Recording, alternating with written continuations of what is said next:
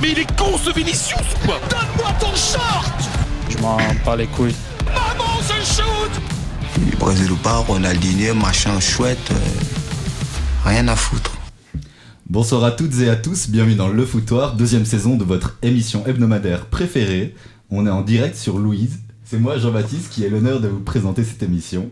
On est ensemble pour une heure et pour m'accompagner ce soir, notre Carolo de type germanique et autour, et autour de la table, le chroniqueur le plus capé de cette saison, a moyennement, et il a moyennement apprécié le classiqueur et il nous expliquera pourquoi.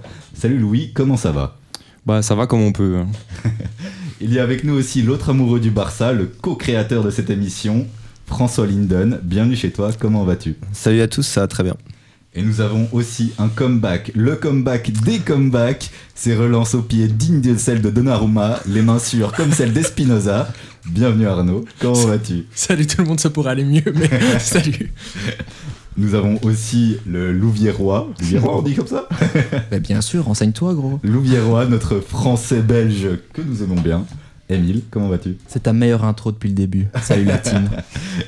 Euh, avec nous aussi, nous avons Bruno Pantano, invité surprise de l'émission. Il s'est rajouté comme un cheveu dans la soupe. non, je rigole. Et euh, euh, comment vas-tu, euh, Bruno? Bah ça va super et j'espère que tout le monde va bien. Est-ce que tu es prêt à parler du foot italien? Je Ouais, rigole. On, on peut, mais ça ne sera pas très bien de mon côté en tout cas. Très bien perçu. L'équipe est maintenant au complet. Entrons dans le vif du sujet avec, comme d'habitude, la Jupiler Pro League. Notre cher Pro League nous a offert des chocs en veux-tu en voilà en haut du classement avec un remake des Playoffs 1 de l'année. L'Union recevait Bruges et l'Antwerp accueillait Genk. Et on prend d'abord la direction du Boswil, Et dire que je l'ai fait répéter. où les hommes de Marc Van Bommel ont enfin renoué avec la victoire face à un concurrent direct après un 6 sur 18 franchement pas folichon. De quoi réint- réintégrer le fameux top 6. Après 39 minutes de jeu, les Anversois menaient 3-0 et la messe semblait dite. Genk a pourtant su réagir avant la mi-temps, et avec, avant le probable tournant du match, le penalty avorté sur Heinen à 3-1 juste avant la mi-temps. Le VAR appelle Lothar euh, Dont qui décide de ne pas l'accorder. Pour vous, péno sur l'action ou pas? Oui, 100 fois. Ouais. Sauf à la Coupe du Monde du rugby peut-être, mais euh, oui. Et vous êtes d'accord pour dire que ça aurait changé la physionomie du match?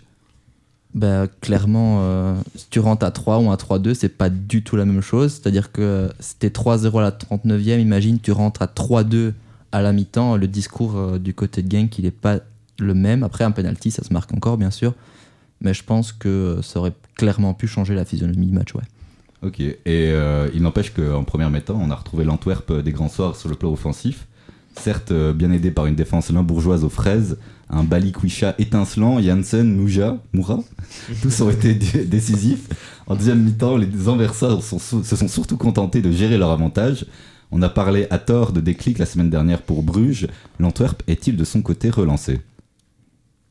Bah, je pense que psychologiquement une victoire dans un tel match ça, ça fait du bien psychologiquement donc euh, ça va faire du bien à tout le groupe et même à Van Bommel ça lui donne un, un petit peu d'air même si je pense pas qu'il était sur la sellette. Et maintenant pour eux l'idéal ce serait d'enchaîner avec le standard. Je pense qu'ils reçoivent le standard le week-end prochain. Si là ils font un 6 sur 6 contre Genk et le standard euh, deux fois à domicile, je pense que on peut dire qu'ils seront repartis dans une, une spirale plutôt positive. Et euh, défensivement, on a par contre vu encore de grosses lacunes entre la perte de balles de bataille et le boulevard laissé entre les deux défenseurs centraux et le milieu de terrain. Une prestation suffisante pour espérer ramener quelque chose de Porto qui s'inclinait vendredi face à Estoril, alors lanterne rouge. À noter que ça se fera sans buter ni Alderweireld, ça sent le bricolage derrière. Et puis dimanche soir, miracle au Parc du Den. L'Union a enfin battu le club de Bruges à domicile. Un doublé d'Amoura avec une sublime bicyclette et une finition clinique face à Mignolet a permis aux unionistes de vaincre la malédiction. Les unionistes ont peut-être brisé un plafond de verre face à des Brugeois qui les avaient, privés à deux reprises de titre. Sur le match, pas grand chose à dire, tant l'Union a étouffé le club de A à Z, à l'exception des 10 premières minutes et d'une légère embellie autour de la 60e minute. Les hommes de Delia, de Della n'ont pas existé face au pressing unioniste, un résultat étriqué au marquoir, mais qui aurait pu se transformer en un score de tennis sans un grand mignolet. Au classement, l'Union compte 4 points d'avance sur son dauphin anderlechtois, mais surtout 10 points d'avance sur Genk, 11 sur l'Antwerp et 12 sur Bruges. L'Union championne, y croyez-vous? Ça, bah, on peut poser la même question chaque semaine. On verra. Il reste encore beaucoup, beaucoup de temps. Euh, je reste sur l'idée quand même qu'ils ont un effectif peut-être un poil short. Euh, bah, c'est ce qui a notamment euh, fait du mal à l'Union en fin de saison dernière. Mais en tout cas, le match de dimanche, c'était un bon match. Ça n'a pas non plus été une Union que j'ai trouvé brillante. Euh, mais en face, en fait, il y avait un adversaire qui est complètement à passer à côté, comme souvent cette saison. Euh, on va parler un peu, je pense, du, du Bruges de Deyla, mais vraiment, il y avait, y avait rien. Et, et les cadres se sont tous planqués. euh, C'était assez triste à voir. À part Mignolet. À part Mignolet, exactement. Mais qu'on n'aille pas à me dire que les Van Aken, mais que le, c'est c'est des leaders, même des mecs comme Scovelson, on sait que ça fait partie des meilleurs joueurs du championnat, euh, sur le papier en tout cas. Mais à aucun moment ils ont pris leurs responsabilités. Donc victoire méritée de l'Union, qui je pense aurait pu être mis en difficulté. Euh, mais voilà. Aussi, ce qui était marquant, en tout cas, en tout cas pour moi, la capacité de cette équipe euh, à relancer, à replacer ses cadres, ses cadres, pardon. Pour vous, les paires de Boniface, Thomas, Adingra, Newcop euh, et Van der Eden se font-elles encore sentir ou pas du tout? Moi, c'est ce que. Pour moi, je reste convaincu que l'Union individuellement est moins forte que l'année dernière, si on prend un à un les joueurs. Par contre, j'ai l'impression que le collectif. Alors, ils ont toujours pas un banc euh, florissant, mais j'ai l'impression que Blessing gère bien son coup et qu'ils ont un effectif un peu plus un peu plus fort que l'année dernière dans le sens où ici il peut se permettre de faire tourner sur certains matchs, de reposer certains cadres. On reparlera de la gestion euh, d'Amoura notamment. Alors que l'année dernière à l'Union, euh, si le 11 type ne jouait pas, Si Teddy Thomas ne jouait si pas. Teddy Thomas c'était jouait pas, mais ils étaient à 12-13 à jouer. hein. C'est-à-dire Ouais. que dès que, enfin, il devait faire monter euh, ce bon vieux Guillaume François, euh, voilà quoi. Ouais, je, euh, donc je pense qu'ils ont un effectif un peu plus large que la saison dernière. ouais, je suis assez d'accord. Et quand tu dis notamment qu'ils sont. En fait, l'effectif est plus large, mais peut-être les joueurs sont un peu moins forts. Et ça se voit par exemple au poste de numéro 9. Euh, Denis Cartayenza, je trouve que c'est un, un bon gars. Il, il se débrouille bien. Nilsson aussi. Mais comme tu as dit, c'est clairement pas le niveau de Unda. C'est clairement pas le Non. niveau de Boniface, hein, si on prend sur les deux dernières ni saisons. Thomas. En fait, je, je suis persuadé que, et ça se voit pour moi, c'est surtout en Europe que ça se voit, où l'Union est plus en difficulté cette saison que la saison dernière, alors que en soi leur groupe n'est, oui, qui est Liverpool, mais derrière euh, Lask et Toulouse, euh, c'est pas non plus exceptionnel. Je trouve qu'ils sont beaucoup plus en difficulté cette saison en Europe, et c'est là qu'on voit que le poids des, des individualités était présent l'année dernière. Et euh, je pense que c'est impossible de pas parler du match de Mohamed Amoura, Oui. qui a été euh, encore une fois flamboyant. Je sais pas si Louis, tu as quelque chose à dire dessus? Mais justement, j'allais dire que l'année passée, il y avait plutôt une Thomas dépendance, et cette année, je me dis peut-être que sans Amoura, ça pourrait euh, se aussi. compliquer devant. Pour moi, c'est plus Puertas qui, qui, prend le, qui a Mhm. pris le rôle de Thomas. Pour moi, tu contrôles Puertas dans cette équipe et c'est ce que Lask avait très bien fait. Euh, il- tu coupes pas mal de lignes de passe euh, à l'Union quand même, je trouve. Après, comme on a dit aussi, il faut voir s'ils passeront les groupes euh, en Europe, parce que si, on- si on regarde les, les concurrents en championnat, les autres équipes ont quand même un effectif plus, plus étoffé, et de meilleure qualité. Après, ça fait 2-3 ans qu'on dit ça, et finalement, euh, l'Union, ils sont, ils sont toujours là. Quoi. Donc, euh, on on verra, mais je pense que au niveau de l'effectif, ils, sont, ils, partent, euh, ils partent en dessous des autres concurrents. Et Amoura, je sais pas vous, mais moi, c'est vraiment le mec qui est Mm. fait pour, je trouve, marcher sur notre championnat. Parce qu'il a tout, je sais pas si JB tu le connaissais parce qu'il jouait en Suisse avant. Alors euh, non, je ne le connaissais pas, mais j'ai vu ses statistiques. c'est pas catastrophique, mais c'est pas, Bah. c'est pas comme, c'est pas les mêmes canons qu'il a euh, dans ce début de saison. Quoi. En fait, pour le moment, c'est un mec à stat en Belgique parce qu'il a une finition exceptionnelle, mais en tant que tel, son placement sur le terrain, c'est pas non plus un attaquant de pointe. Euh, donc moi, je, moi, il je, sera encore meilleur avec un vrai neuf autour. Ouais, je il pense. serait- exactement, je suis d'accord. Mais pour moi, c'est un mec qui, a tout. Il est dribbleur, il est excellent en finition. Je crois que c'est Benjamin qui l'a dit, euh, je sais pas combien de fois, Benjamin de Seninck, euh, au commentaire. C'est euh, tous ses buts, euh, il les a marqués dans des, en face à face dans des positions différentes. Donc euh, il est vraiment impressionnant. Et techniquement, bah, ça reste vraiment très fort. Son but en retourné, il n'y a pas grand monde qui l'aurait mis. Et je pense qu'il a même dit que des buts comme ça, il savait très bien les mettre. Euh, moi, voilà, c'est un joueur que j'adore et qui, je pense, ne fera pas long feu au sein de notre championnat. Ah ouais Il ravite à Brighton. Quoi. ouais, sûrement. Donc euh, la passation de pouvoir avec le club de Bruges est peut-être actée, car côté brugeois, le jeu proposé est indigne des joueurs alignés sur la pelouse, et ça se reflète avec une septième place au classement, la très légère embellie face à l'Antwerp et au Berscott en coupe semble... Ça, c'est du beau néerlandais, bravo JB. Merci, merci. en coupe semble déjà bien lointaine, avec un maigre bilan de 19 sur 39 et avec 5 petites victoires, Della est de plus en plus mis sous pression. Tactiquement, personne ne comprend ce qu'il attend de ses joueurs. Au deuil pour défendre sur la Poussin et un Moura, avec à ses côtés un Mekele ou un Spillers incapable de couvrir, ça semblait perdu d'avance. Vous ne trouvez pas que semble, euh, semble perdu dans son effectif, coincé entre deux idées Bah, il est en train de, chercher un équilibre entre euh, un jeu offensif et défensif, et donc malheureusement, ça n'apporte pas grand-chose offensivement. Dans la situation où il est, il essaie plutôt de, limiter les dégâts au niveau défensif. Mais je pense que le problème vient aussi de la qualité de la défense de Bruges. Euh, mais que le, il commence un peu à être dépassé. On le voit sur le but d'Amoura, euh, il est quand même un, petit peu lent. Spiller, s'il est jeune, mais je suis pas vraiment convaincu encore par, par lui. Donc euh, au niveau dans, l'axe central, c'est assez compliqué. Et je pense que Dayla, il essaye de faire euh, avec ce qu'il a au niveau, au niveau défensif. Quoi. Oui, mais ce problème-là à Bruges, il existe existait déjà la saison dernière. Donc comment ils se sont pas dit Parce qu'aller jouer avec Odog back droit, il y a un moment donné, euh, tu te rends compte que c'est plus possible, quoi. Et surtout quand tu vois l'Union où le flanc gauche est quand même une sacrée force. Moi, je comprends toujours pas pourquoi De Kuiper n'a pas commencé ce match, quoi. Ne fût-ce que par sa vitesse, il aurait, je pense, un peu plus pu contrer que ce soit la- les, les montées de la Poussin ou même à, euh, Amoura. D'ailleurs, on le voit dès son entrée en jeu. Allez, Odog, il était dépassé sur, sur chaque action, quoi. Et puis, dans, parmi les problèmes qui étaient déjà là au club de Bruges l'an passé, c'est aussi le poste de numéro 9. Oui. Comme quoi, Bruges a plutôt recruté, ils ont, été, ils ont quand même dépensé. Mais est-ce qu'ils ont vraiment bâti l'équipe qu'il fallait? Est-ce qu'ils ont vraiment comblé les lacunes? Malheureusement, non. Et c'est très compliqué. On en a, je sais plus si on en avait parlé la semaine dernière, mais Zinkernagel, pour le moment, c'est une imposture. Euh, il a, ok, on va Il a bien commencé, Il, a bien dirais, commencé. mais, euh, Il a marqué deux buts contre le RWDM, Oui. tout ce qu'on veut. Mais pour le moment, et, euh, en fait, sur le terrain, il, il n'a aucun lien avec Il aucun joueur. Il Il, est semble perdu. perdu. C'est c'est hallucinant. Moi, je trouve que de, par rapport à l'année passée, enfin même par rapport au, au Grand Bruges, on voyait que le- dans les mercatos, il, il- il faisait, il faisait venir des, des joueurs qu'on connaissait pas et à chaque fois c'était une réussite.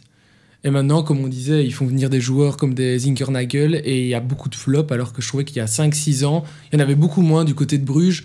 Enfin, je trouve qu'il y, a y a moins d'intelligence de recrutement pour l'instant depuis 1, 2, peut-être 3 ans par rapport il y a 5-6 ans où Bruges était imbattable. À chaque fois qu'il venait, euh, transférait, c'était chaque fois un joueur qui allait peser toute la saison. Quoi. Donc, euh, je trouve qu'il y a, je sais pas, je sais pas ce qui a joué dans, dans le recrutement, le directeur Bah, sportif. c'est peut-être ou- bête, mais juste trop d'argent. C'est-à-dire que je pense que quand tu domines à tel point financièrement un championnat, bah, tu peux te permettre de foirer un transfert, c'est pas si grave, alors qu'il y a d'autres clubs, euh, si tu lâches un million, euh, c'est dur quoi. Donc moi, est-ce qu'ils est réfléchissent autant à leur transfert? Est-ce qu'ils ont une politique sportive aussi claire qu'elle l'était, comme tu dis, il y a 5-6 ans? Euh, Moi, j'ai de vrais doutes là-dessus. Et on peut aussi se poser la question de leur investissement. Je sais qu'ils veulent vendre le club. Peut-être Mm. que ça joue aussi au niveau du, du recrutement. Ça, c'est une hypothèse, forcément, Non, on n'en sait rien. Il y a la question du stade aussi, qui, euh, qui garde de l'argent pour ça, etc. C'est un peu. euh, on sait pas trop, comme tu dis, financièrement où ils en sont. Est-ce qu'ils veulent vraiment encore claquer est-ce que, ou pas Mais, mais ce qui est dingue, c'est que quand Bruges était vraiment. euh, Enfin, supa- surpassé toute, le- toute la Pro League, on s'est dit vraiment, s'ils ont vraiment une bonne gestion avec tout le capital qu'ils ont, ils Ça sont. le PSG euh, ça- belge, ça le PSG Ouais. belge on ne sera plus jamais les arrêter. Mm. Quand on voyait qu'ils avaient quoi, des 60 millions à dépenser par. euh, peut-être pas par Mercato, mais en, en boni, des Mm. trucs ainsi qu'ils vendaient. Enfin, tu te dis. euh, et visiblement, j'ai l'impression qu'avec des mauvais transferts, des Yaremchuk, on revient tout le temps avec lui, mais. euh, ils sont un peu plantés et, et voilà, ils sont plus du tout au niveau que. Maintenant, comme tu le disais, il y a aussi des cadres qui sont pas au niveau. C'est-à-dire qu'il y a quand même des joueurs de talent dans cette équipe. Euh, Van Aken, si vous l'avez vu hier soir, si vous l'avez retrouvé dans le parc, euh, dites-le quoi. Parce que- Et depuis le début de saison, Van Aken, il a parfois ses petites fulgurances où il sait mettre un but. Ça, c'est un truc qu'on peut pas, on peut pas lui reprocher. Il sait parfois être décisif. Mais je trouve qu'il est sur un courant alternatif de dingue. bah après, c'est pour moi le joueur par définition irrégulier. Ça a toujours été comme ça, Van Aken. Mais au final, Bruges est à li- le club de Bruges est à l'image de Hans Van Aken. Ils se sont Mm. reposés sur leur laurier. Je suis désolé, ils avaient de, quand même du très bon matériel en main. Et je trouve que ça n'a pas travaillé assez. Et on voit par exemple un club comme l'Union, tu en parlais, Mm. eux, l'Union, ils sont obligés d'être au point en termes de recrutement. Ils vendent tellement de joueurs, ils sont obligés d'être au point. Et on voit que ça travaille très bien. Grâce à Brighton, je pense. Oui. Mais ça travaille très bien. Et Deyla, selon vous, euh, est-ce qu'il joue sa tête euh, dimanche dans le derby face au Cercle, euh, actuellement quatrième avec deux points d'avance sur le grand frère du club? Je serais pas étonné qu'il joue sa tête dimanche. Ouais. Ouais. Tu as du même avis, François? Bah, c'est toujours difficile. Je sais pas comment ça se passe avec les joueurs. Si ça se trouve euh, dans le vestiaire, ça va, tout ça, et ils sont persuadés que ça ira. Mais effectivement, ça va commencer à devenir très très chaud. Euh, si, parce que là, actuellement, Bruges n'est même pas dans le top 6, et c'est assez dingue de se dire ça. Donc, ouais, je pense clairement que il pourrait jouer sa tête. Bruges a quand même euh, eu trois entraîneurs différents aussi la saison passée. Donc, Scott c'est- Parker. hein. ouais, Mais euh, même, il a, il a une déclaration un peu, un peu, un peu spéciale. Je crois que je sais plus si c'est après le, le match de coupe ou après le match de l'Antwerp où il a dit euh, On m'a obligé à jouer d'une certaine manière. Qui est on euh, Bonne question. Et maintenant, il, et qu'il avait sorti, oui, maintenant on va rejouer selon mes méthodes. Euh, qui est ce on en question? C- A priori, c'est la direction. Donc c'est qu'il y a peut-être déjà de l'eau dans le gaz entre, euh, entre la direction brugeoise et, et Daila. Quoi. Le cercle Daguerre fait mieux en s'inclinant largement face à Anderlecht solide et pragmatique. Après 30 minutes délicates, les Mauves ont su se montrer cliniques avec des buts de Dolberg et de Dreyer, probable- probablement hors jeu. En deuxième mi-temps, les Mauves ont retenu les, leçons de leur naufrage à Sclessin en scellant le score par le jeune Stroikens à la 60e. Rimmer a-t-il trouvé la bonne formule? Si on accepte le couac euh, en deuxième période à Sclessin, Anderlecht est sur un sacré rythme depuis fin septembre. La bonne formule, je dirais la bonne formule pour battre le cercle, parce que c'est une équipe qui est. euh, C'est très difficile de les faire déjouer avec leur pressing et l'intensité qu'ils mettent dans, leur course. Donc Rimmer a trouvé la bonne formule ce week-end parce que euh, défensivement, il prenait aucun risque. Dès qu'il voyait que ça commençait à, chauffer, on va dire, ils allongeaient sur Dolberg qui est tout à fait capable de garder un ballon. Ils évitaient au maximum les passes latérales parce que c'était intercepté, c'était à grand danger. Donc je trouve qu'ils ont joué de manière intelligente euh, au niveau de leur sortie de balle. Et puis, il faut aussi parler des trois devant qui commencent à trouver des automatismes. Dreyer, l'année passée, j'étais le premier à me demander euh, pourquoi il avait été transféré. Mais là, il est en train de monter en puissance, tout comme euh, Torgan Hazard qui a fait un match euh, extraordinaire, que ce soit offensivement ou même défensivement. Son tacle Il- sur le premier but, Voilà. c'est, Il, il est très impliqué. Et ce qui a fait la différence, c'est que toute l'équipe a été impliquée contre le cercle. Ils ont tous défendu. Donc je trouve qu'ils ont joué de manière très intelligente. Et il faut dire bravo à Rimmer pour cette préparation de match. Très complet. je trouvais. Mais euh, ouais, je suis totalement d'accord avec Louis sur toute, la, sur toute la ligne. Et comme il a dit, en fait, le trio devant, il est vraiment complémentaire. Pour le moment, on a un Dolberg, euh, c'est un vrai neuf. Il a un vrai sens du but, renard des surfaces, mais il est aussi très bon pour des petites déviations, tout ça. On a un Dreyer qui a un bon coup de patte, que ce soit dans la passe ou pour le tirer. Et bah, Torgan Hazard, c'est un joueur quand même un peu au-dessus du niveau de la Pro Ouais, League. C'est d'accord, c'est ouais. difficile à dire, euh, très intelligent, combatif, euh, dribbleur. Donc ouais, euh, Anderlecht, euh, ça roule plutôt bien. Et comme tu l'as dit, ils ont colmaté le jeu brugeois, mais parfaitement comme il fallait. Il y a eu un niveau de justesse technique et d'effort défensif qui était euh, rien à redire en fait. Et ils ont marqué en fait dans leur temps fort, donc on peut même pas dire que c'est la chance. Euh, Je trouve que c'est tout à fait mérité. Le calendrier de Anderlecht, c'est Gand, derby face au RWDM et ensuite le standard, l'Antwerp et Genk après la trêve, donc ça devrait nous donner quelques indications. Mais est-ce que vous, enfin question bateau, hein, surtout pour toi François, est-ce que vous, vous les imaginez Anderlecht champion? Pour moi, c'est le avec Gand les deux favoris et ils ont l'avantage de pas avoir la Coupe d'Europe vu leur effectif. Je rajouterais quand même l'Union, parce que vu, en fait, au vu des deux dernières saisons, tu, peux vois. rien dire, mais euh, Mais euh, je suis- oui, qu'ils le veuillent ou non, Anderlecht actuellement ils ont un peu une gueule de, en tout cas peut-être pas de champion, mais d'équipe qui va se battre pour le titre de champion. C'est difficile à dire. En fait, tout simplement, on a des, comme on l'a dit, on a trop de qualité devant. Mm. Dans le milieu, on a quand même des joueurs d'expérience, des Ritz, des Delany, on- et il y aura Verskaren aussi qui va venir, ça va faire mal. Et derrière, bah, de base, Vertonghen, euh, qu'est-ce qui- enfin, qu'est-ce qu'on peut dire là-dessus? C'est vraiment de très bon niveau pour la Pro League, encore une fois. Oui, ils, ils ont en tout cas de quoi faire. Voilà, par contre, j'ai toujours des doutes moi sur Brian Rimmer. Je vous avoue, je suis pas du tout fan euh, de ce qu'il propose, en fait, de ce qu'il a proposé pour le moment. Mais qui sait, peut-être qu'il trouvera euh, les bons ajustements. On verra ça. Vous l'avez mentionné euh, juste avant. Enfin, tu voulais rajouter quelque chose, Emile non, tu peux y aller. Donc, euh, vous l'avez mentionné juste avant, euh, euh, Torgan Hazard, je vais dire Eden, il a, il a éclaboussé euh, la rencontre de sa classe. Donc, meilleur homme sur le terrain, il était dans les bons coups, avec notamment un bon ballon arraché dans le rectangle sur le premier but de Dolberg. Torgan a expliqué qu'il voulait plus quitter la Belgique, mais est-ce qu'il n'est pas déjà trop grand pour notre championnat? Moi, je pense qu'il va se faire chier en Belgique à un moment donné. Non, mais sans déconner. Enfin, allez, à son âge, ça veut dire qu'il il va au moins jouer 5 saisons en Belgique, plus ou moins 4-5 saisons. Moi, je pense qu'il va tourner en rond. C'est dur à dire, en fait. C'est selon les envies. Oui. Quand je veux dire, quand tu vois comment Eden Hazard a géré sa carrière, tu peux te dire peut-être que Torgan Hazard, au final, non plus, ne rêve pas forcément de finir euh, au sommet de sa gloire. Qui sait si Anderlecht se qualifie pour les Coupes d'Europe les prochaines saisons, s'il y a un projet euh, efficace qui se bâtit, euh, pourquoi pas Moi, ça, ça me choquerait pas, en tout cas, de, si j'étais à sa place, de finir ma carrière à Anderlecht. Ce serait pas choquant, mais je le trouve. on voit qu'il est un sacré ton au-dessus de, de, la, de le niveau moyen de la Pro League, je dirais quand même. Mais le- comme beaucoup d'autres joueurs d'Anderlecht actuellement. Tu le reprends à Dortmund, toi, Louis? Euh, pour l'instant, euh, oui.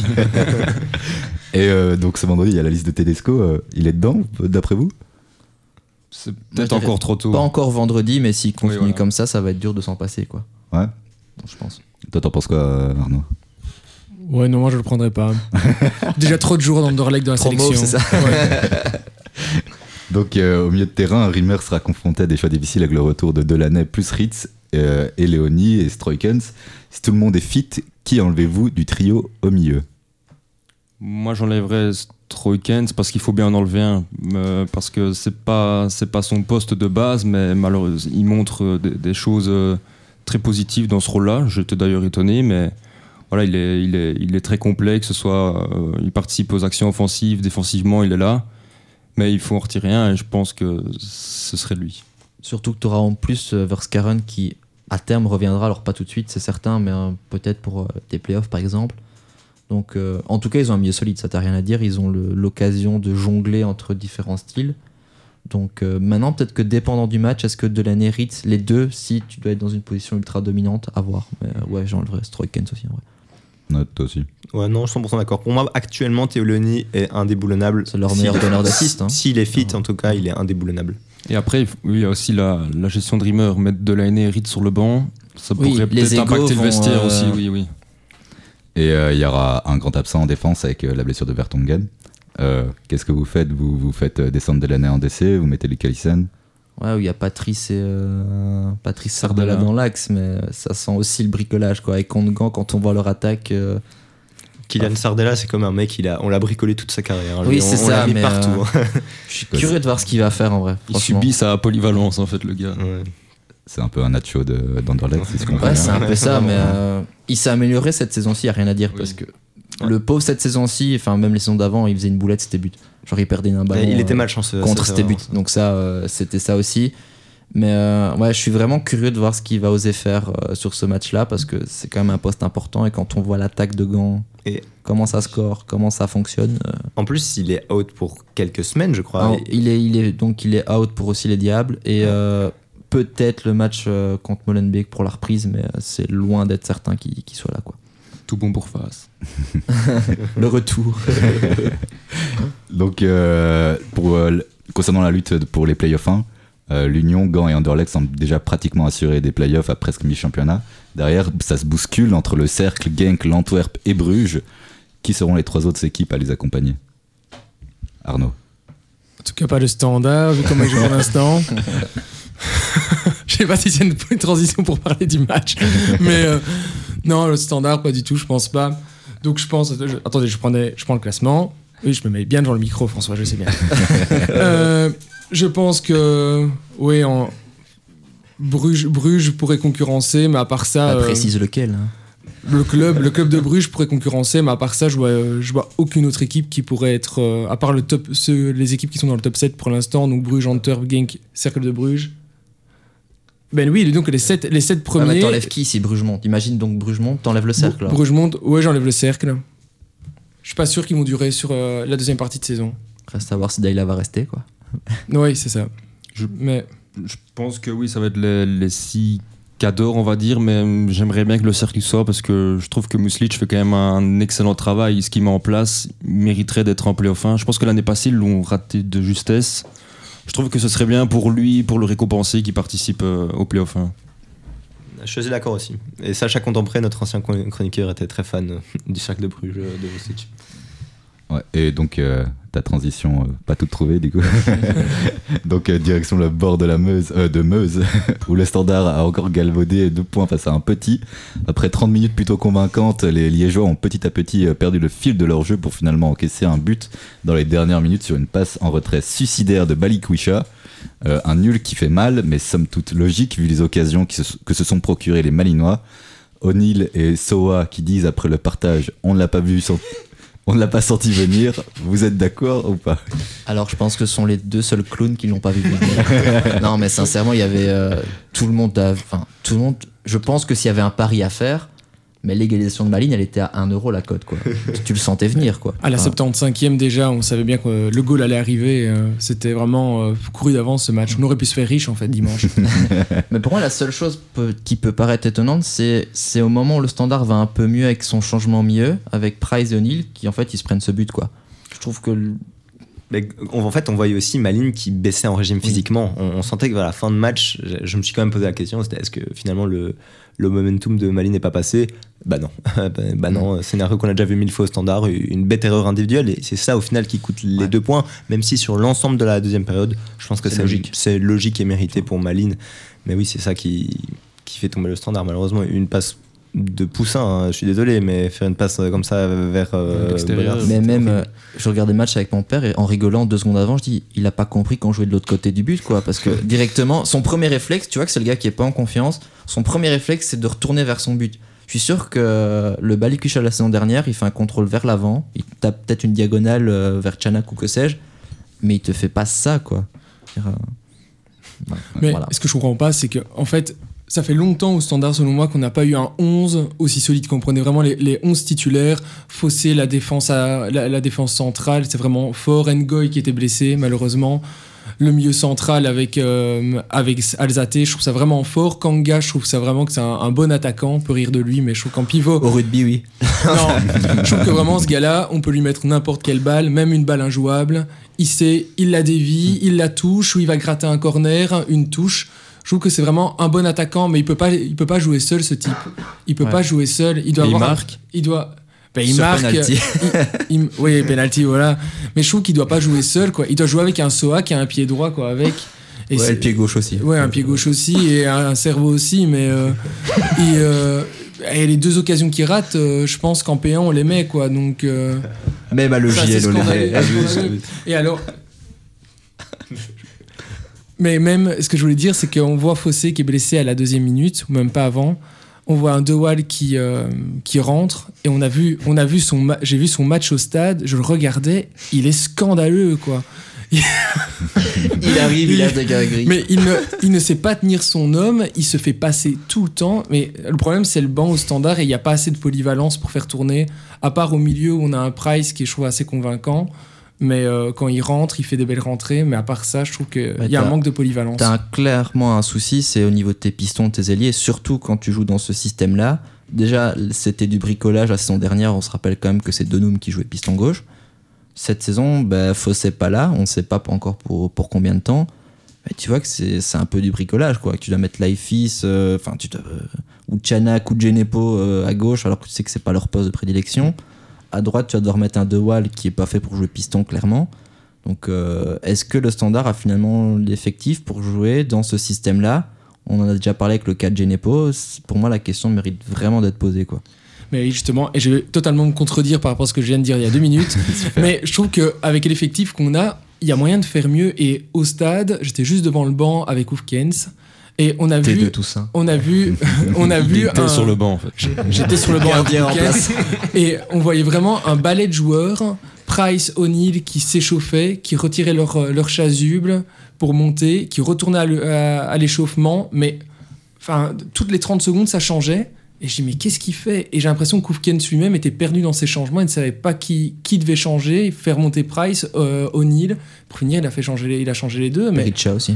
Peri- oui Perica j'ai pas compris non plus. Et tu penses qu'il a justement une grosse part de responsabilité là-dedans? Mais je trouve qu'il y a un problème dans la gestion des joueurs quand on voit des, un Soa qui est euh, perdu, j'ai l'impression, sur le terrain depuis qu'il est euh, depuis qu'ici. Alors c'est pas un mauvais joueur, hein, je suis sûr qu'il a de la qualité, mais j'ai l'impression qu'il est perdu sur le terrain, il sait pas quoi faire. Quand il a la balle au pied, j'ai l'impression qu'il stresse. Enfin, il est euh, en panique totale, j'ai l'impression. Mais je trouve qu'il y a une mauvaise gestion de groupe et on rigole de Balikwisha. J'étais le premier à le critiquer et à, et à, à l'en vouloir après le match, et je l'en veux toujours. Mais je trouve qu'il y a quand même peut-être une, gestion qu'il y a avec ce joueur-là, parce que du talent, il en a, mais euh, il y a un problème de gestion, et je pense que Karl Hufkens, voilà, les résultats sont, euh, sont plus que moyens, mais je trouve qu'il y, a y a sûrement une façon de mieux gérer ce groupe que, que ça, parce qu'il n'est pas, pas mauvais. Je trouve que la responsabilité d'Oufken, c'est d'avoir sorti son milieu de terrain à 25 minutes. Je trouve que c'est un petit peu, un petit peu tôt, surtout que c'est toujours un 0 Et faire rentrer O'Neill, enfin moi, voilà, c'est personnel, mais O'Neill, euh, je, je, je l'aime pas beaucoup. Je trouve qu'il n'y a pas beaucoup de, même pas du tout de verticalité dans son jeu. Donc, euh, C'est Je joueur ennuyeux par oui, excellence. voilà, vraiment. Donc, euh, je trouve qu'avoir sorti son milieu de terrain, c'est une erreur. C'est vrai que Chanak était un petit peu court sur la fin, mais comme on dit, l'effectif du standard, euh, voilà, si Chanak sort, qui joue piston Si Genepo est malade, c'est Ouais, c'est mais question chauffé quand même. Genepo. À partir du moment où tu le mets sur le banc et où le gars Oui, c'est qu'il est apte. c'est qu'il est apte à jouer un quart d'heure, quoi. ouais. Ou alors tu le mets pas dans le groupe. Mais Ouais. euh, le mettre dans le groupe pour qu'il puisse pas jouer, euh, ça sert à rien. il était un peu malade, quoi. Mais... Oui, c'est ça, mais il s'est quand même échauffé, tu vois. C'est bizarre. Il est dans le groupe, donc si le type est incapable de jouer un quart d'heure, bah tu le mets Tu pas. le mets pas, tu le mets pas sur la feuille de match, quoi. Donc ça aussi, je trouve que c'est euh, bizarre. Ouais, bah en tout cas, merci les gars pour ce petit focus sur notre euh, beau et grand championnat. Donc passe- on, passons, on va passer au foot international, mais avant ça, une petite pause. Donc euh, on reprend après Hey Jude des Beatles. Coucou Émeric. De retour sur Louis 100 point- 104.8 FM avec ma magnifique, compo- magnifique équipe composée de François, euh, Arnaud, Arnaud, Louis, toujours le même, Louis Sandron, euh, notre très présent Ouais, Bruno et mon très cher Émile à mes côtés. Donc euh, on va passer au foot international. Et après le classico belge, après le classico espagnol, ce week-end il fallait faire de la place dans nos calendriers très chargés de journalistes pour le classiqueur. Dans une ambiance des grands soirs, le BVB recevait le Bayern avec les absences à déplorer de Kimmich et Guerrero, un Upamecano aligné d'entrée alors qu'il n'était pas censé revenir avant 15 jours et un Mazraoui malade, Thomas Tourel était dans une situation délicate avant d'al- d'aller affronter le BVB dans son antre. Rappelons que la presse allemande avait fustigé l'entraîneur du Bayern, mais aussi le groupe après l'indigente prestation munichoise face au FC Saarbrück, pensionnaire de Détroit, conduisant à l'élimination du Grand Bayern dès le second tour de la Coupe d'Allemagne, pour la troisième année consécutive, hein, malgré, les ambitions affichées en début de saison. Cette situation avait poussé Thomas Tuchel à demander l'union sacrée derrière les clubs et le joueur, réaffirmant sa pleine confiance au groupe. Côté Dortmund, si on en croit Sabatier sur Bein, Dortmund n'a jamais semblé autant en mesure de battre l'ogre bavarois et vu l'ambiance dans le stade, on sentait que le public y croyait. Toi Louis, tu y croyais avant le match euh, à la victoire de Dortmund? Oui, j'y croyais, comme, les supporters depuis bien 10 saisons. Mais au final, on est, on est souvent déçus. Surtout que le Bayern a été battu contre une Détroit, donc on s'est dit, allez, c'est bon, c'est le moment. Et j'avais regardé Dortmund qui avait été très bon en coupe euh, contre Offenheim. Ouais, ben mal leur en a pris aux supporters du PFAOB parce que après 4 minutes de jeu, le Bayern obtient un corner et Upamecano vient placer une tête après cette jouée de Schlotterbeck 0-1 avant un énorme compte pour les Munichois à la 9ème. Goretzka rush transmet à Sané qui prend facilement Hummels de vitesse et passe à Kane qui pousse le ballon au fond du filet 0-2. La clim est totale au signal Iduna Park. Dortmund à la mi-temps n'est pas à la hauteur de l'événement. Lors de la deuxième mi-temps, le BVB commence à reprendre du poil de la bête, enfin un tout petit peu, hein, en, forçant, en forçant même le revenant d'ailleurs à nous gratifier d'une ou deux interventions. hein. Mais un Anglais a décidé de venir punir les jaunes et noirs, la première à la 72e, fois, euh, à la 72e minute plutôt, puis il vient parachever son œuvre à la 93e. Il claque ainsi un triplé, 0-4 pour le Bayern dans ce classiqueur. Que retenir de ce match? Que Dortmund n'a pas de défense? Le Bayern répond toujours présent dans les grands matchs et Dortmund est souvent rattrapé par, euh, l'événement quand c'est contre, contre le Bayern. Ouais, donc euh, au cours des cinq dernières années, le classiqueur aura nettement tourné à l'avantage des Bavarois avec désormais 10 victoires pour un nul. Peut-on parler d'un complexe d'infériorité du côté de Dortmund? Je, je pense qu'au-delà du complexe d'infériorité aussi, le Bayern est plus fort. Enfin, faut pas Oui, qu'on bah oui, quand même, oui. il y a une très grosse qualité sur le terrain, même si parfois il y a des moins, bonnes, des moins bons passages. Là, pas de chance pour Dortmund. Le Bayern était dans une phase d'orgueil. Enfin, je pense qu'ils ont été piqués moi, par justement, l'orgueil. tu posais la question. euh, moi, le fait qu'ils aient perdu cette semaine contre une Détroit, justement, je me suis dit, oh putain, ils vont réagir. Ouais. D'office, des, des institutions pareilles, euh, ils vont réagir et ils vont claquer Dortmund. Et Ah, bah, c'est ce qui s'est passé. Après, on sait que Dortmund n'est pas un modèle de mental. Mm. Malheureusement, ça fait longtemps. Mais bon, je, je veux pas non plus tout jeter pour Dortmund. J'ai pas vu le match, hein, honnêtement, mais je veux pas non plus tout jeter parce qu'ils se sont pris 0-4 contre le Bayern. J'ai envie de dire, quelle équipe s'en est pas pris déjà une aussi Voilà. euh, par contre, on peut quand même souligner aussi comme le triplé d'Harry Kane qui fait un début de saison de folie complète. Vraiment. Euh, Qui en avance sur Lewandowski, quand même, dans les stats. Ah ouais, il est, bah là, il est à genre à plus d'un but par Ouais, match, ouais, je crois. C'est vraiment euh, incroyable. Ouais. Et aussi, bah, je vois que tu, tu parles de l'effectif, justement, comme François disait, le Bayern est tout simplement plus fort, donc c'est pas une réelle surprise. Ce qui est plutôt surprenant, c'est la mentalité qu'ils ont affichée et que ce soit 0-2 après 10 minutes à domicile. euh, voilà, le, stade, euh, tout le monde a été, euh, a été un peu dégoûté, mais je pense que pour aller plus loin, c'est plutôt un problème de recrutement. Cette année, tu, perds Bellingham, ça, on savait bien qu'on n'allait pas le garder toute sa carrière à Dortmund, mais les 100 millions d'euros ont été dépensés sur Enmecha, Ben Sebaini, Fulkrug. Sabitzer, c'est très mal dépensé et c'est rare parce que Dortmund a l'habitude de faire beaucoup de plus-value sur des jeunes joueurs.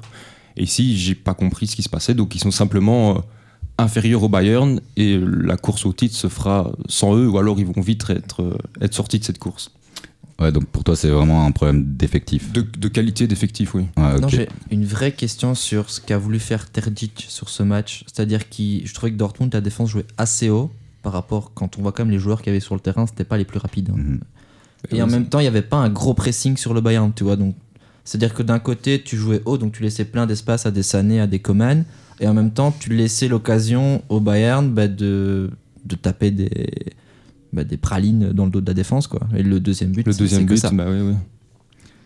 Ouais. euh, du, du coup, euh, est-ce que tu es prêt, mon très cher Louis, pour une police du bon goût? Oui. J'ai pris exemple sur Arnaud, je suis prêt. Donc la police du bon goût avec les acteurs euh, du côté Dortmund. 1, 2, 3. Kobel, Déçois jamais.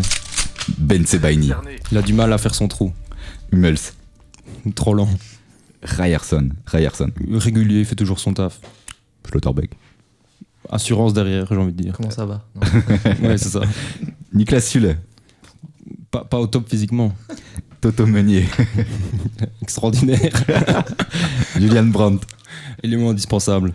Emre Can, Euh, pilier au milieu de terrain. Enmecha, Euh, erreur de casting. Oscan, Euh, c'est une belle doublure d'Emre Can. Reus, Euh, leader en dehors et sur le terrain. Reina, très talentueux, il commence à retrouver son niveau. Savitzer, Il cherche son niveau de Leipzig. Wolf, Début de saison catastrophique. Adeyemi, Euh, il a du mal à retrouver son niveau aussi.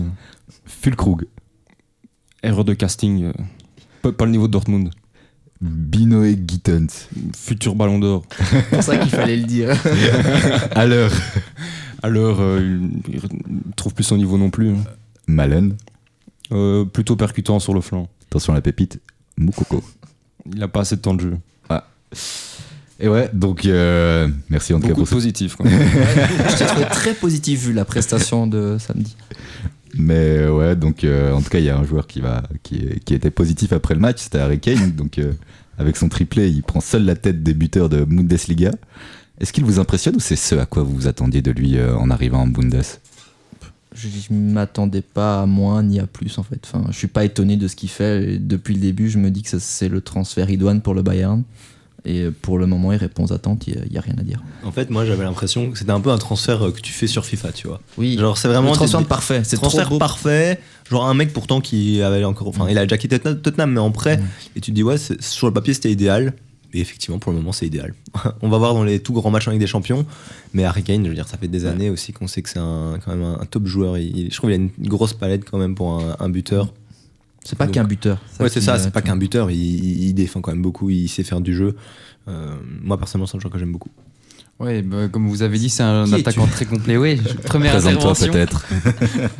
Euh, maintenant, c'est un joueur très complet. On nous a demandé au niveau de l'adaptation comment ça allait le faire. Et au final, je pense que le football allemand lui correspond très bien. Il a tout euh, au niveau du physique, même du jeu. C'est pas un gros bourrin. Il, c'est un Un vrai Füllkrug, finisseur. Oui, voilà. Donc non, moi, euh, forcément, euh, je- comme Emile, je suis pas forcément étonné. Il reste dans la lignée de ce qu'il faisait à Tottenham, donc du très bon boulot. Et j'ai une question peut-être pour euh, Louis. Duranville, t'as des nouvelles ou pas? Ouais, il est blessé. Ah, il est blessé encore. Ah, il, je crois il qu'il- était revenu un moment, mais il a fait un match amical et il s'est blessé dans, dans ce match-là. Donc, euh, Faudra qu'on ouvre euh, le dossier du, De ce transfert. du physique des joueurs, dans de- des mecs qui viennent de- du centre de formation d'Anderlecht. Pourtant, Erasme est à côté de Nerpé. hein, il, Ouais. devrait, il devrait être habitué. mais- Et donc derrière lui, il y a Girassi avec euh, 14 buts. Donc il est blessé, ça va pas augmenter de, tout de suite. Et Vous savez quand est-ce qu'il revient ou, ou pas? Non. Non, pas personne date, sait. non. C'est pas grave. Et Est-ce que, est que vous savez me dire. Est-ce que vous savez me dire qui est troisième de ce classement avec 8 buts? Bah, c'est Victor, non? C'est Boniface. Ah, c'est pas Boniface. Ok. J'ai été aussi étonné. euh, ça- c'est un joueur du Bayern. Euh, aucune idée. Le roi Sané. Il Ouais, Ah, bah, oui. mais moi, c'est un joueur que j'aime pas, moi, lui. euh. je trouve vraiment qu'il a un poids chiche à sur le terrain. euh. jouet. non, mais genre. mais c'est vrai qu'il fait un, un très bon début de saison, on peut pas lui, lui dire, mais je l'avais viré de ma mémoire. Bah ouais, il nous a gratifié d'un d'un grand match, euh, en tout cas encore une fois pour cette saison. Et euh, est-ce que moi, ma- question en fait, c'est, je me demande, est-ce que c'est pas au milieu que ça s'est joué en fait tout ça, parce que il y a le retour de Goretzka euh, qui, qui fait un match XXL, Il y a Leimer qui fait un travail un peu de, de l'ombre. Il y a le jeune prodige Musiala, donc euh, ça s'est joué au mieux, non? Ça s'est joué partout en vrai. Oui, c'est ça. Ouais, mais au milieu de terrain, voilà, il manquait Chan en plus, qui est plutôt le gars qui apporte son expérience. Donc ici, euh, ils se sont fait manger tout simplement. Ouais, euh, donc euh, ouais, on va passer à Tottenham-Chelsea. Donc euh, le match de ce soir, la 11e journée de Première League se termine avec un choc entre Tottenham et Chelsea. Normalement, dans une semaine européenne, cette affiche du lundi soir aux prises des écuries de moindre renommée. Étant donné que les Spurs et les Blues ont sorti d'une saison catastrophique, aucune de ces deux équipes ne dispute de compétition européenne. Lors de l'intersaison, les deux clubs londoniens ont ouvert un nouveau chapitre avec la nomination de Postecoglou à Tottenham et celle de Pochettino à Chelsea, qui est la grosse déception de ce début de saison. Depuis l'arrivée de Bully, euh, Bolly à la tête de- du club, c'est pas mal. donc. la formation londonienne n'a pas arrêté de recruter des joueurs. Malgré ses forts investissements, Chelsea sort d'une saison blanche et a très mal lancé ce nouvel exercice. Dans les explications plausibles, les Blues ont été touchés par une vague de blessures importantes, puisque N- Nkunku, Fofana, Rhys James, Lavia ou Chilwell ont tous connu ou connaissent encore un long passage à l'infirmerie. Après un début de saison de campagne sans relief, la formation londonienne avait finalement décroché deux succès de rang contre Fulham et Burnley. Il y a 15 jours, les Blues ont livré une excellente première partie de rencontre face à Arsenal, mais ont craqué en fin de rencontre à la suite de grosses erreurs individuelles. Lors de la dernière journée, les hommes de Pochettino ont de nouveau déçu en s'inclinant contre Bradford à Stamford Bridge dans ce début dans ce début compliqué, la seule note positive vient d'une qualification en quart de finale de la Carabao Cup grâce à sa victoire contre Blackburn en milieu de semaine. Côté Tottenham, l'ancien entraîneur du Celtic est arrivé dans une formation qui venait de perdre sa superstar Harry Kane. À la suite de ce départ, de nombreux observateurs s'inquiétaient pour les Spurs. Finalement, avec un recrutement judicieux avec Madison, Johnson, Van de Ven euh, ou Vicario, mais aussi le retour en forme de Bissouma ou Sarr, Tottenham occupe la tête de championnat à la veille de cette journée. Les Spurs sont toujours invaincus et possèdent un point de retard sur City avec un match en moins. Pensez-vous que Chelsea a une chance face à Tottenham et pourquoi? Parce que c'est une équipe tellement irrégulière qu'ils peuvent te sortir un match contre Arsenal où sans les boulettes derrière, franchement, ils peuvent faire mieux. Mais de l'autre côté, ils peuvent te sortir des bouillies euh, intersidérales. Donc euh, la question est de savoir comment va jouer Chelsea. J'espère que Pochettino sera motivé en tout cas. Ouais, et euh, j'aimerais avoir un tour de table des, des pronos de, de ce soir euh, en tenant compte de ce que je vous ai déjà dit. Ah, tu, tu Ça, ça joue à Tottenham? Ça se joue à Tottenham. 3-0, je dirais, dans le sens où Ah oui. Tottenham est vraiment en forme actuellement. C'est pour ça que je dis ça. C'est même pas pour tirer sur l'ambulance Chelsea, on sait que c'est un marasme. Ouais, toi, Nono. Moi, je tape sur un petit euh, 2-0. Ah ouais, 2-0. Ouais. 3-1. 2-1. Faut jouer les sous, deux partout. ok, moi je tape sur un 2-1 pour Tottenham. Parce que je crois pas en Chelsea. euh, Ça, euh, On les embrasse. hein. Mais pour l'instant, le leader de la PL, enfin de la première ligue, c'est City. Donc, euh, est-ce que vous avez vu la performance de Doku? En tout cas, les chiffres peut-être. Arnaud, as-tu vu les chiffres? Oui. c'est incroyable, il est trop fort. Ouais, Dire vous, que ce jeune a été formé au standard, c'est quand même étonnant.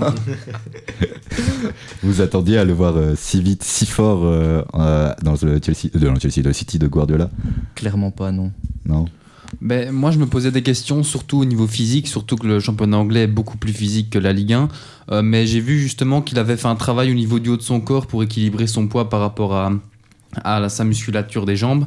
Et donc, euh, ben, ici, euh, on voit qu'il s'est très très vite adapté. Alors, je suis quasiment sûr que tout le monde autour de cette table ne s'attendait pas à une adaptation aussi rapide de la part de Doku. Et au final, il nous prouve qu'il a toutes les qualités pour réussir euh, à Manchester City. Et je pense aussi que Guardiola n'y est pas pour rien.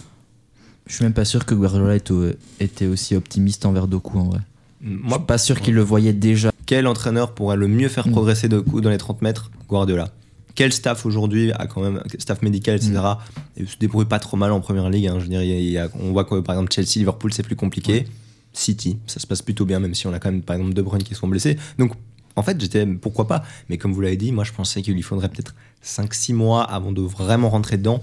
Mais là où, là où je trouvais que c'était une bonne idée, c'est qu'en fait, un profil comme Doku, il n'y en a pas d'autre à City Ils en ont pas. c'est qu'on a peut-être Grealish ou Bernardo qui savent jouer euh, sur les ailes, mais un pur dribbleur, un mec vraiment qui est fait pour, pour être à côté de la ligne et, manger tout le monde, ils n'en avaient pas. Donc personnellement, j'étais très content qu'il signe là-bas et je suis encore plus content de le voir réussir comme il fait.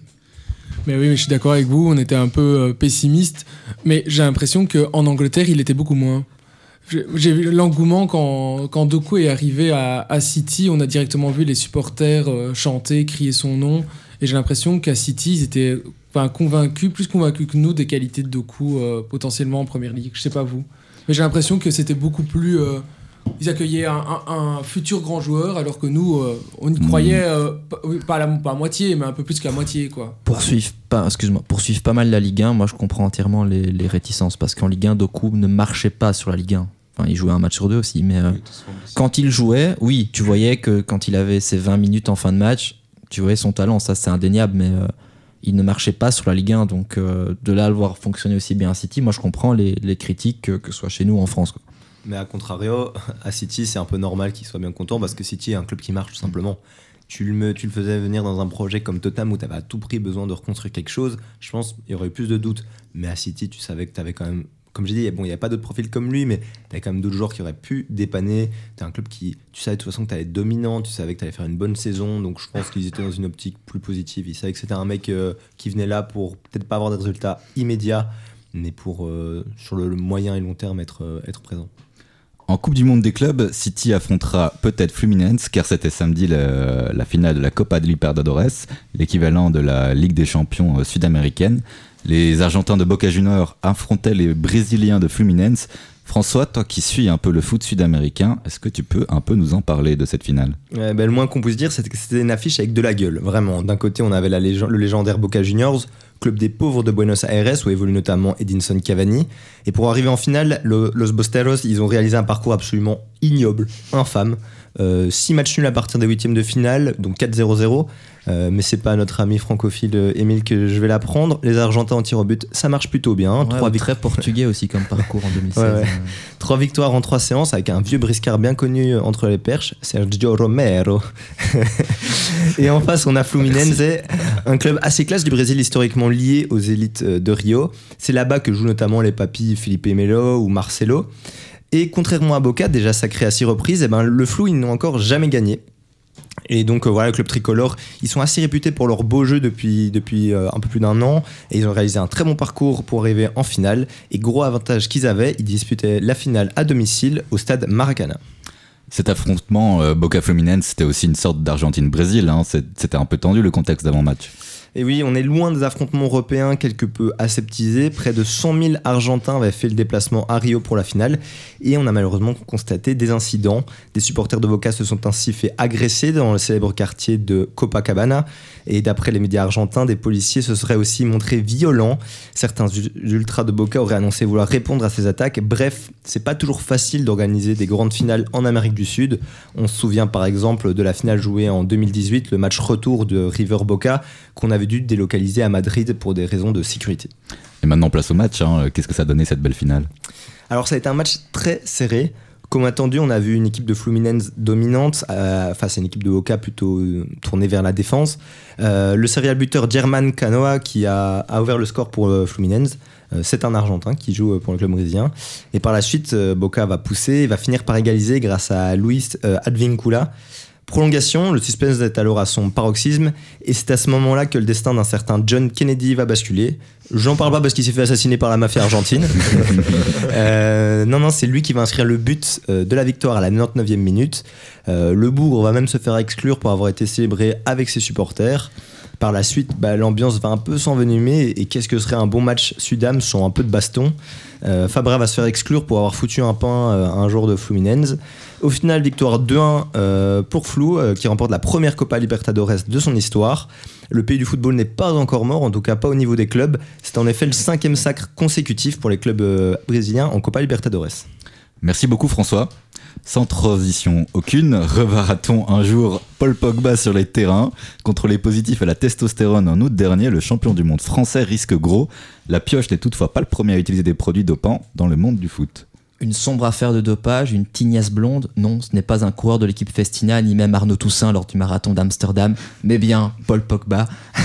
le milieu de terrain de la Juve s'est fait gauler le 20 août dernier hein, lors d'un contrôle antidopage. Un match où Pogba est resté sur le banc pendant 90 minutes. Alors Paul, si nous écoutes, était-ce vraiment utile? Résultat des courses, le Français devrait être suspendu deux ans. Et ça, c'est le strict minimum. hein. Pour n'être suspendu que deux ans, Pogba devra démontrer aux autorités que sa prise de testostérone était non intentionnelle. À cet égard, nul doute que son marabout pourra l'aider. Récemment, un autre champion du monde s'est aussi vu infliger une suspension de deux ans, non? Et oui, JB Papou Gomez et son maître 67 ont aussi été rattrapés par la patrouille, quelques jours avant la Coupe du Monde d'ailleurs. Le X l'attaquant de 35 ans a entre-temps disputé deux rencontres du mondial Qatari. Alors, pour le bien du football, je prône un retrait de tous les titres conquis par des Argentins depuis. D'autant que Papou Gomez a expliqué avoir utilisé le sirop anti-tout de son fils pour pallier un rhume. Alors, utiliser ses gosses pour expliquer, pour s'expliquer, c'est finalement l'image du joueur petit. Euh, Émile, est-ce que ces deux cas rappellent que le football n'a jamais été euh, épargné par, les, par le fléau du dopage? Bah absolument pas, hein. le cas le plus célèbre nous vient encore d'Argentine, un hasard j'imagine, avec Maradona contrôlé positif à la cocaïne lors du mondial américain, on était en 1994. Alors le, numéro 10 argentin sera viré du tournoi après deux petits matchs. Bon, il suffisait de voir sa tête après son but contre la Grèce pour comprendre que le type était shooté.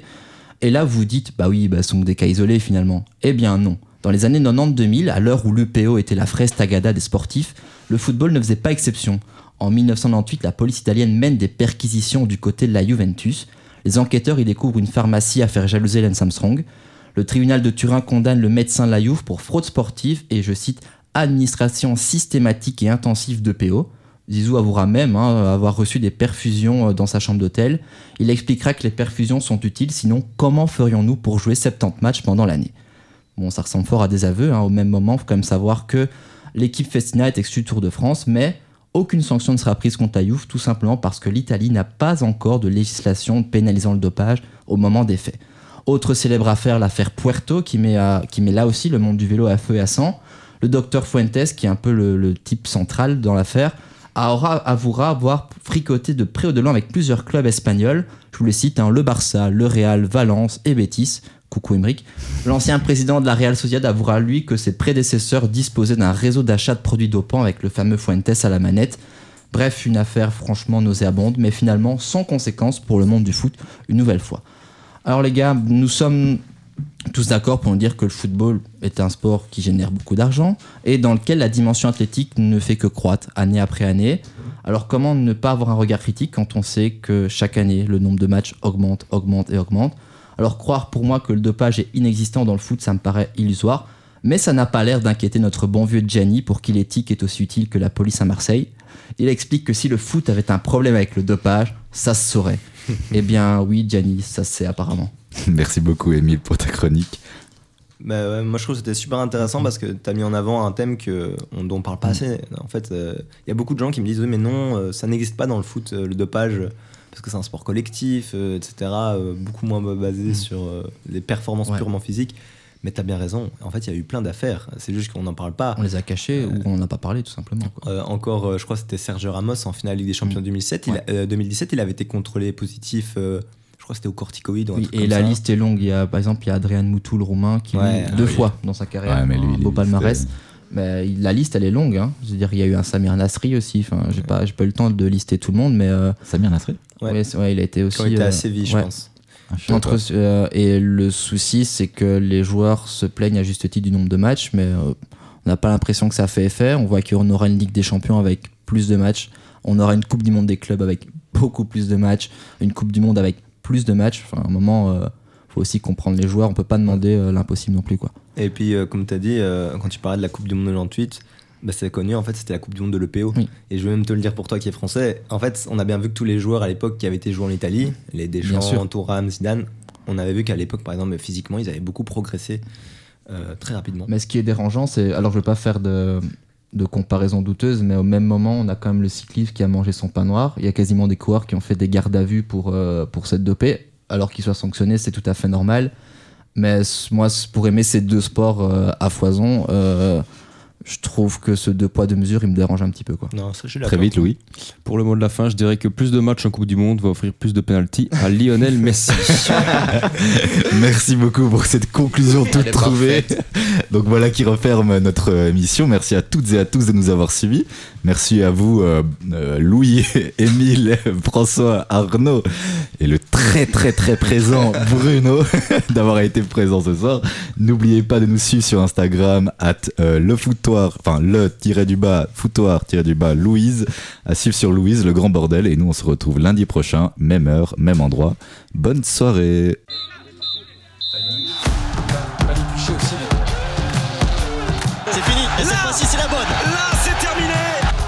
Merci à l'équipe, à jouer, à l'entraîneur. Sortez le pyjama et allez vous coucher tout de suite, messieurs dames